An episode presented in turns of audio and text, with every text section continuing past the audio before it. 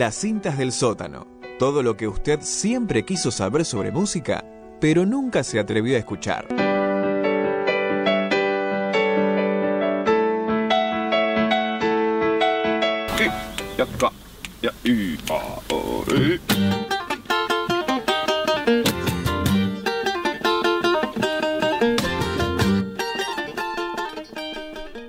Y bien, amigas, diría Mariano Clos. El sábado fui a ver a la renga. Opa. Fui a ver a la renga después de mucho tiempo. Sentí como que entré con Santiago. Ahí va. ¡Atención! Muy bueno. Sentí que entré con Santiago en un túnel del tiempo que me depositó en el 2004-2005. No solo por la banda que íbamos a ver, sino por el- los looks que se vieron ahí. La verdad que me, me sentí rejuvenecido nuevamente. Y esto ha disparado un poco eh, esta columna, ¿no? Primero, antes que nada, un paréntesis. Qué infravalorado que está el señor Chizo como violero. Me parece un violero excelente del cual nunca hablamos como, como guitarrista.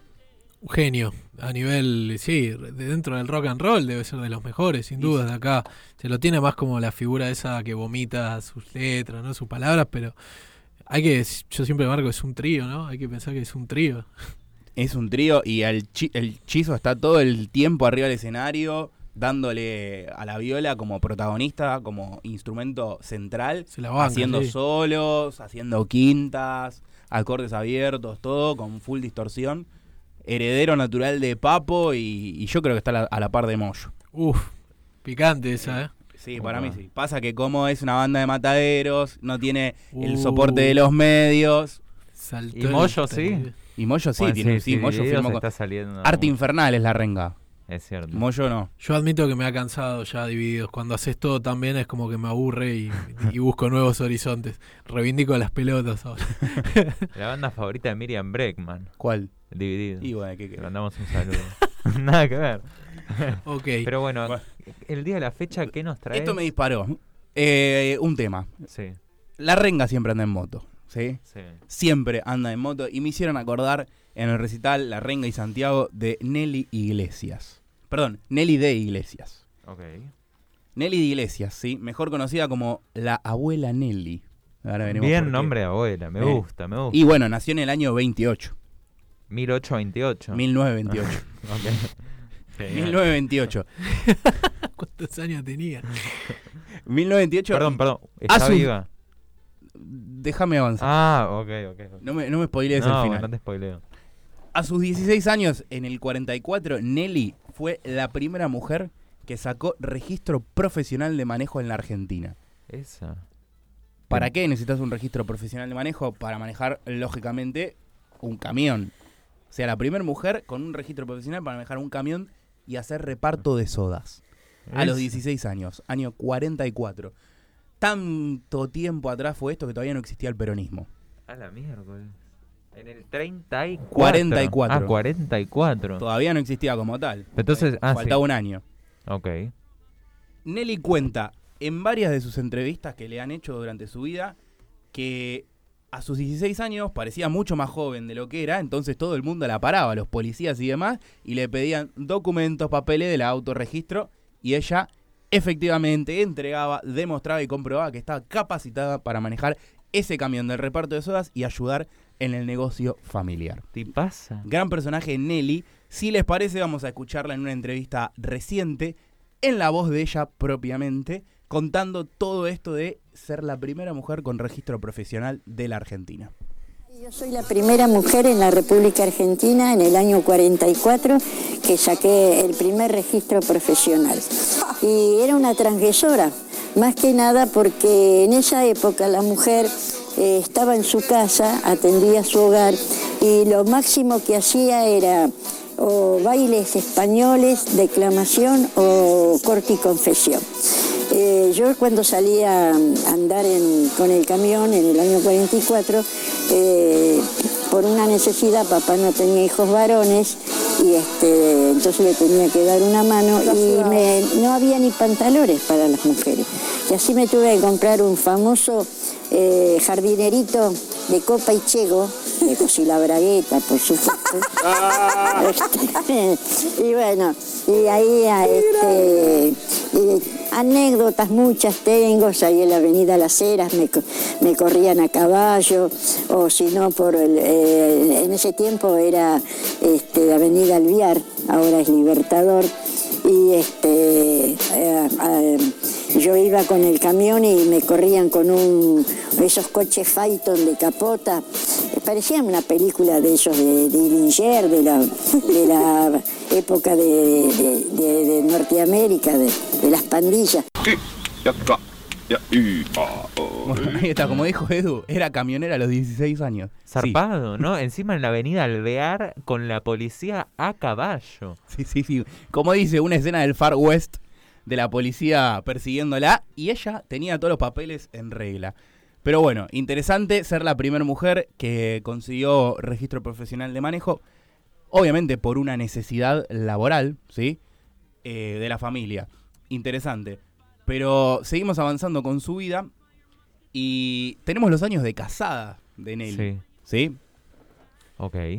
Eh, años después, Nelly se casó eh, y puso un taller textil junto a su marido, con la particularidad que ella le enseñó a su marido a manejar. Me está jodiendo. No, no. O sea, no dejó la actividad camioneril hasta qué edad aproximadamente. Y más o menos hasta los veintipico, veinticinco, Sí. que tampoco la dejó del todo, porque ella le enseñó a su marido a manejar y a hacer los repartos de esta microemprendimiento textil que tenían.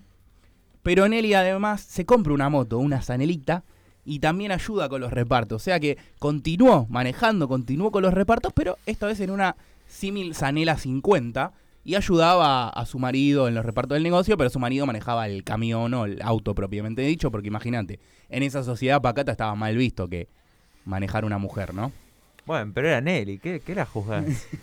Pobre, ella andaba en Avenida Libertador, zona de panoligarcas, y, y la juzgaban. ¿Cómo? Y la juzgaban, sí. Pero bueno, ella, a pesar de todas las críticas, continuó con esta vida en la motito, Sanela 50, hasta que en el año 85 Sí. sufre la pérdida de su marido. No. ¿Y cómo hizo? En vida. ¿Y cómo hizo? Empezó a frecuentar con el fallecimiento de su marido muchos clubes de jubilados, intentando obviamente recuperarse de aquella pérdida. Pero ¿qué pasa? No tuvo éxito. Porque todo club de jubilado que visitaba era como que todos los jubilados deudos se juntaban a llorar. Y esto a Nelly la angustiaba de sobremanera. Sí. Entonces, ¿qué hizo? Decidió agarrar aquella zanelita y empezar No. tímidamente a recorrer en moto lugares cercanos a la ciudad de Buenos Aires, a meterse en la ruta. Tenía 60 años 60 aproximadamente. años en la Sanelita El- recorriendo los suburbios. Los suburbios. Y ahí fue donde cae primeramente en el 88 en un motoencuentro en la ciudad de Mercedes. Con Guado de Pedro. No, no. o con Videla. No, no, que también es de ahí. No, o con Casiari. Bueno, cae en ese motoencuentro. Sola, sola, digamos Sola, que va sola. gracias, cae en ese motoencuentro con sus 60 años y ahí dice, esto es para mí, voy a tener que empezar a frecuentar las rutas con los muchachones que uno se imagina barbudos en su Harley Davidson. Bueno, ella iba con su Zanela 50. Después de la Zanela 50 compra otras motos y pasa por una C90, conocida por la canción. Sí. Bien. Llegando al Pari, no, llegando a Mercedes en la Sí. C90. Eh. Va, en realidad fue con la Sanelita. Con la Mercedes. Zanelita y después obviamente compra esa moto y empieza a recorrer todo el país y se hace famosa en todos los motoencuentros y la invitan y ahí en esos encuentros con estas con estos motoqueros Nelly se da cuenta de que es el lugar que necesita para hacer y superar ese duelo que no lo podía haber hecho en los clubes de jubilados porque ella se deprimía más por todo el ambiente que había en esos lugares. Y así fue, empezó a ser libre, a recorrer las rutas, a recorrer el país, ya no era solo el suburbio o las ciudades aledañas a la ciudad de Buenos Aires, sino que era meterse en la 40, era meterse en la ruta 3, ir a La Quiaca, ir a Ushuaia, Mendoza, Chile, Paraguay. Todos estos lugares recor- recorrió Nelly. Y dejó de ser Nelly de Iglesias y empezó a ser Nelly la abuela motoquera. Espectacular. Bueno, no, no, está zarpado. Y esta le dio una segunda vida llena de amigos y familia a Nelly, en, dicho en sus propias palabras. Y así fue como se transformó en esa celebridad. Y cada pueblo que Nelly visitaba la recibían y los intendentes le entregaban placas y ella caía con toda la troupe de motoqueros y le entregaban una placa que decía gracias Nelly por visitar nuestro pueblo. ¿Y ahora cómo está Nelly? Bueno, ese es el tema.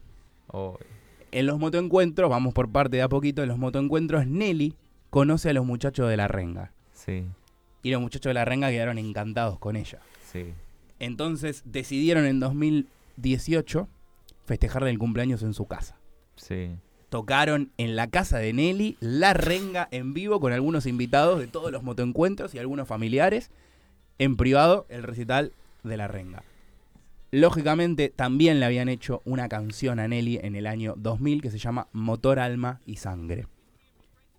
Lamentablemente, Nelly, No, el 20 de mayo del 2020, dejó este plano hace muy poco, Hace- plena pandemia. ujú, a sus 91 años.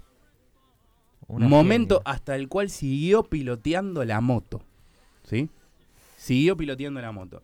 Así que lamentablemente nos dejó en esa fecha, pero sigue acompañando desde el cielo a los motoqueros, eso es lo que ellos dicen. Y la renga le compuso en el año 2000 una canción que aparece en el disco La esquina del infinito. Así que vamos a escuchar esa canción y a recordar a Nelly. Vamos a escuchar en la voz de Hechizo el tema Motor, Alma y Sangre. Muchas gracias.